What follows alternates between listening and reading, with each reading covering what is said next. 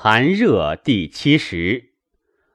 皇帝问于岐伯曰：“寒热裸立在于井液者，皆何气始生？”岐伯曰：“此皆暑漏寒热之毒气也，流于脉而不去者也。”皇帝曰：“去之奈何？”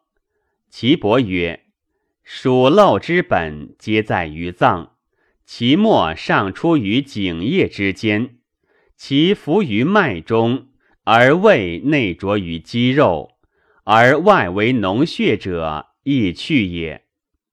皇帝曰：“去之奈何？”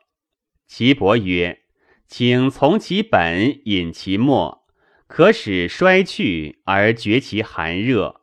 审按其道以与之，徐往徐来以去之。”其小如麦者，一次之三次而已。皇帝曰：“决其生死奈何？”